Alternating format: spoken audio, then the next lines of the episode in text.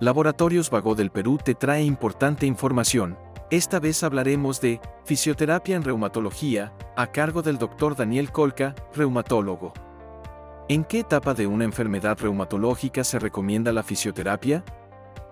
La fisioterapia en enfermedades reumatológicas se recomienda en las, en las, etapas no agudas de la enfermedad, o sea, cuando la enfermedad está controlada o cuando las molestias hayan disminuido de intensidad. Es así que un paciente con artritis reumatoide no recibe tratamiento cuando las articulaciones están hinchadas. ¿Qué beneficios ofrece la fisioterapia para el tratamiento de las enfermedades reumatológicas? Los beneficios que nos ofrecen son múltiples, ¿ya? Dentro de ellos, el alivio del dolor, el fortalecimiento de los músculos, la calidad de vida del paciente, así como la prevención en la progresión de la enfermedad.